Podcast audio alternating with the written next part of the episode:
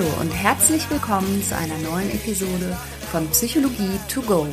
Das ist dein Podcast für hilfreiche Gedanken und Impulse direkt aus meiner psychotherapeutischen Praxis. Hallo, hallo, ich bin aus Finnland zurück. Ich habe mir ganz viel Lakritz und ein paar Sommersprossen mitgebracht.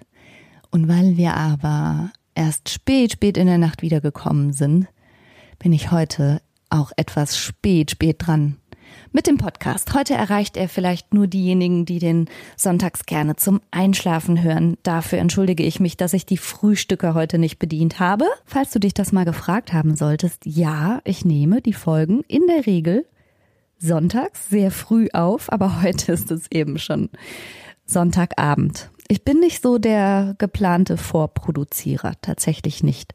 Ich weiß, dass es so große irgendwie mit Produzententeam ausgestattete Podcasts gibt, die irgendwie acht Wochen voraus produzieren und so. No, das kann ich nicht. Nächste Woche wieder besser. Wir sind wieder hier angekommen und das Wetter ist wundervoll. Ich habe einen ganz schönen Tag mit meinen Söhnen verbracht. Wir waren hier in unserem kleinen Rheinstrand und haben ein bisschen die Füße in den warmen Sand gehalten. Und dann hat mich eine Biene in den Kopf gestochen. Das war nicht so schön. Ausgerechnet. Ich bin Imkerin, aber ich habe lange Haare und das verträgt sich blöderweise echt nicht so gut. Wenn man so in der Einflugschneise rumsteht und die verheddern sich in den Haaren, dann haben die so echt die blöde Angewohnheit, zur Kopfhaut hochzukrabbeln und zu stechen. Das war Mist. Aber ansonsten war der Tag super schön und ich hatte interessante Gespräche wieder mal mit meinen Söhnen und auch mit meinem Mann Christian, den du ja vielleicht schon kennst aus dem Podcast.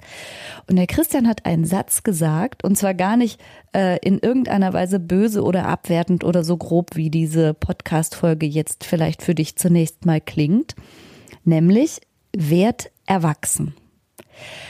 Und Christian, der ja auch als Therapeut arbeitet, sagte, das ist im Wesentlichen das, wie er seine Arbeit begreift und was er Patienten teilweise auch literally wörtlich sagt. Werd erwachsen. Und dieser Satz hat mich irgendwie den ganzen Tag so umgewälzt und dann habe ich auch mit meinen Söhnen noch ein bisschen darüber gesprochen, was sie denn meinen, was überhaupt erwachsen sei und ob das erstrebenswert ist, erwachsen zu sein und was Christian damit meint, erwachsen zu sein. Und er hat das eigentlich ganz schön übersetzt. Er sagte, wenn er zu seinen Patienten sagt, werd erwachsen, dann meint er das nicht wie in einer amerikanischen Serie ein gerade der Pubertät entsprungener, das abfällig zu einem anderen sagt, oh mein Gott, werd erwachsen, sondern er meint damit, wachse und erblühe und wachse aus allem hinaus, was dich behindert, was dich klein macht, was dich zurückhält. Und das finde ich eine sehr schöne Bedeutung von erwachsen, nämlich das Wachstum, das da drin steckt. Die wörtliche Bedeutung sozusagen. Erwachse. Und dazu möchte ich dir heute gerne einen Impuls noch mitgeben. Erwachsen zu sein hat ja eine biologisch und medizinische Komponente, also einfach der Körper wächst und reift und wird biologisch reifer und irgendwann scheint man dann einen erwachsenen Körper zu haben. Es hat auch eine juristische Komponente. Interessanterweise ist man juristisch mit 21 Jahren, glaube ich, erst vollständig als Erwachsener belangt, während man wählen darf mit 18. Also da gibt es ja verschiedene ähm, Einstufungen sozusagen, was erwachsen sei. Aber aus psychologischer Sicht bedeutet Erwachsensein natürlich irgendwie was ganz anderes. Wenn du dich zurückerinnerst, und das war heute auch ein ganz interessantes Gespräch eben mit meinen Söhnen, was erwachsen ist oder sein soll aus Kindersicht, dann denkt man ja, ja, die Erwachsenen, die haben den Durchblick und die kennen die Regeln und dürfen auch die Regeln machen. Niemand sagt den wann sie was essen sollen und wie viel davon und ob sie Netflix gucken dürfen oder nicht und welche Computerspiele geeignet sind oder nicht. Erwachsene sind frei und die dürfen das alles und haben auch offensichtlich innerliche Parameter ausgebildet, an denen sie sich so langhangeln und anhand derer sie auch beurteilen können, ob das jetzt gut ist oder nicht gut ist, ob das in Ordnung ist oder nicht. So sehen Kinder erwachsene Menschen. Und ich finde aber, wenn man erwachsen ist, merkt man, wie wenig das stimmt. also, naja, ich kann nicht behaupten, dass ich immer von allem genau Bescheid weiß, wie das funktioniert und immer den totalen Durchblick habe. Jedenfalls keinesfalls so, wie ich als Kind dachte, dass Erwachsene den Durchblick hätten. Also, dass man im Grunde die ganze Zeit sein Leben so nach vorne lebt und ja auch nie eine Generalprobe hatte und als Erwachsener beileibe nicht alles weiß und kann, wird einem, finde ich, als Kind überhaupt nicht klar. Und ich, ich persönlich habe dieses Stadium auch auf keinen Fall so richtig verlassen. Und dann gibt es ja aber noch diese andere Komponente, was Erwachsensein eben auch noch bedeutet.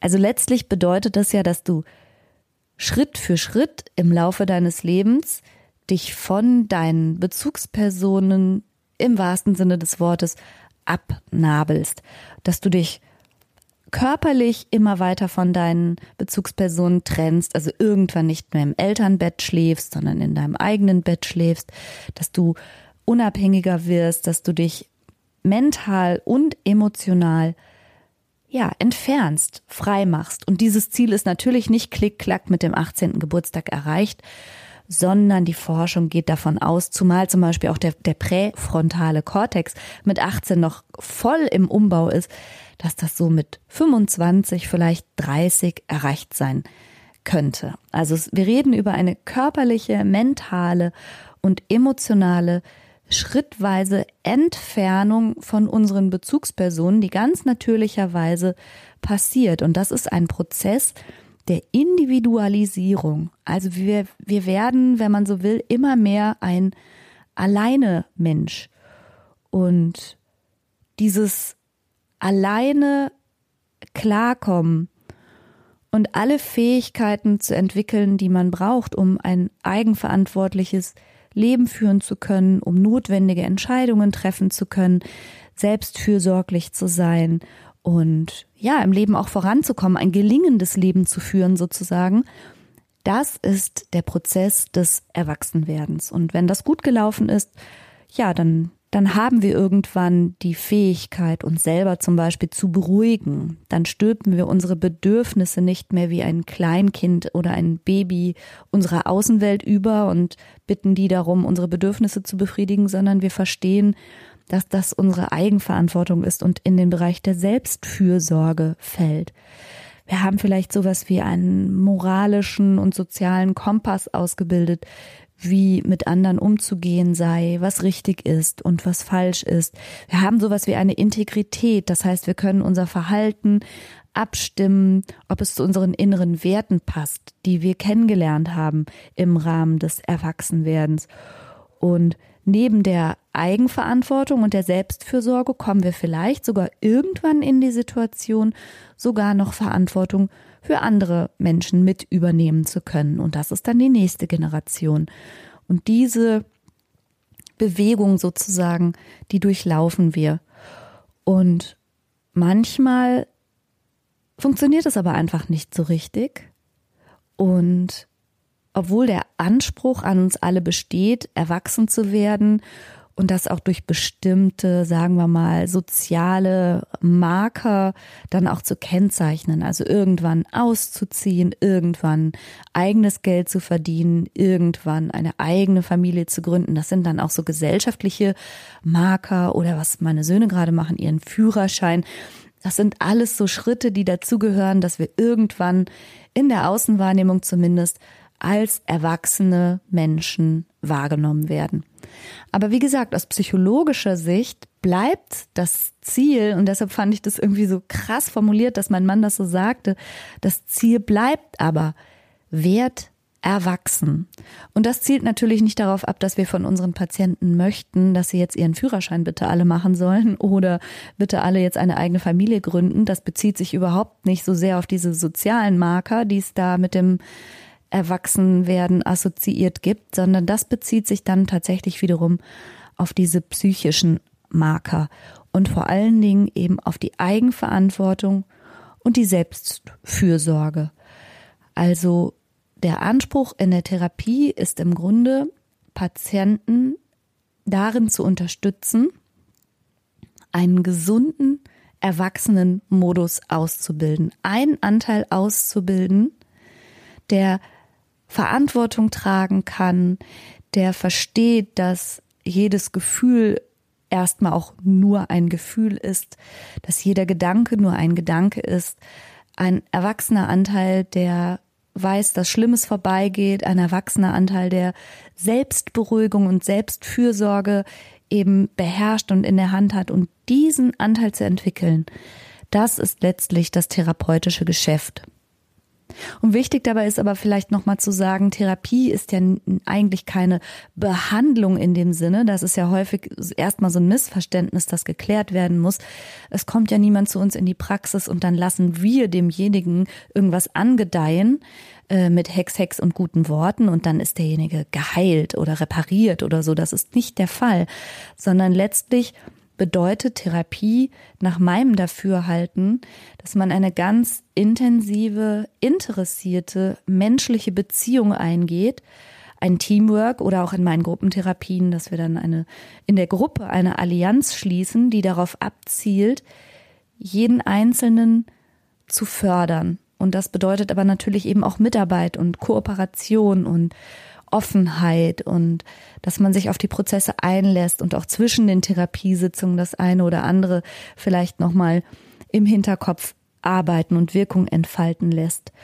Und letztlich zielt das eben alles darauf ab, dass wir die erwachsenen, autarken, individuellen Qualitäten in uns stärken, und alles, was mit Abhängigkeit und dadurch auch ähm, vielleicht Unsicherheit, Verunsicherung, Angst oder mangelnder Selbstberuhigung zu tun hat, so nach und nach hinter uns lassen können.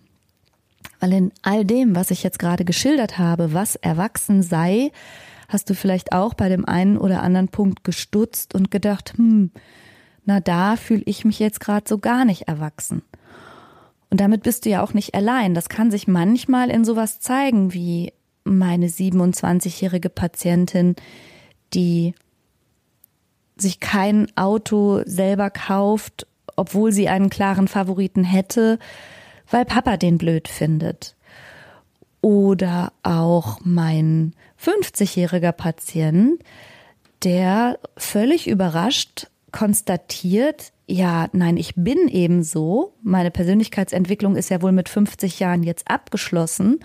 Und was auch immer im Rahmen meiner Biografie da sozusagen in die Binsen gegangen ist und warum ich jetzt so bin, wie ich bin, ist ja egal, denn zu verändern ist das ja nicht. Und das sind manchmal so, so Zeichen, woran ich merke, dass bei vielen Menschen noch nicht so viel Eigenverantwortung, noch nicht so viel Selbstregulationsfähigkeit, auch noch nicht so viel Mut ausgebildet ist zu sagen, jawohl, ich bin eine erwachsene, autarke Person. Ich habe meine Ziele, ich habe meine Ansichten, ich vertrete meine Werte. Ich übernehme aber auch Verantwortung dafür, Dinge, die mir vielleicht nicht gefallen oder wo ich Entwicklungspotenzial sehe oder wo ich mich verändern möchte, weil davon ein Leidensdruck ausgeht. Auch dafür bin ich zuständig. Das bemerke ich in der Therapie häufig, dass das einfach noch nicht so ausgebildet ist bei dem einen oder anderen Menschen. Und was wir Therapeuten dann machen, und viele Patienten wissen nicht, dass wir das machen, aber das ist tatsächlich ein intentionaler Akt und das gehört zu unserer therapeutischen Ausbildung dazu. Es ist, dass wir eine, eine Beziehung anbieten, die den Rahmen bietet für eine sogenannte Nachbeälterung. Das klingt jetzt vielleicht komisch, aber als Therapeut und Therapeutin haben wir gelernt, einzuschätzen, wo die Verwundungen bei unseren Patienten liegen. Und da bedarf es jetzt auch keiner Hellseherei. Wir erfassen das natürlich auch. Ne? Wir fragen unsere Patienten ja auch und wir wissen ganz viel über die, über ihre Biografie, über alles, was vorgefallen ist. Und unser Ziel besteht dann darin, dass wir eine Beziehung anbieten, die eine korrigierende Erfahrung anbietet. Wenn also zum Beispiel eine Patientin oder ein Patient im Rahmen des eigenen Großwerdens ganz viel Instabilität ausgesetzt war und Beziehungen als nicht verlässlich erlebt hat und als jederzeit aufkündbar. Also ein klassisches Beispiel wäre, wenn die Eltern sich haben scheiden lassen und plötzlich ein Elternteil von der Bildfläche verschwindet und das, was man vorher für eine stabile Elternbeziehung gehalten hat, plötzlich sich als so brüchig und ja, eben einfach nicht verlässlich erweist. Das kann in Menschen natürlich Spuren hinterlassen und ein ganz grundsätzliches Misstrauen in die Tragfestigkeit von Beziehungen.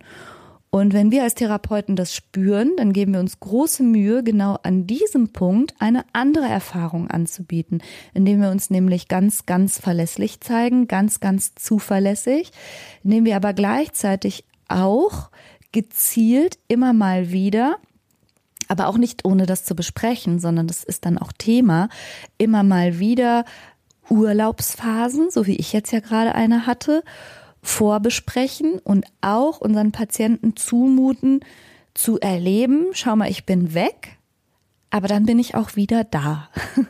Und das klingt jetzt vielleicht super banal, aber das kann eine korrigierende Erfahrung sein für Menschen, die unter Instabilität in ihrer Biografie gelitten haben und vielleicht bisher auf Trennung ärgerlich oder mit Schmollen oder mit Rückzug oder mit sonst welchen Verhaltensweisen letztlich unerwachsenen, unreifen Verhaltensweisen reagiert haben.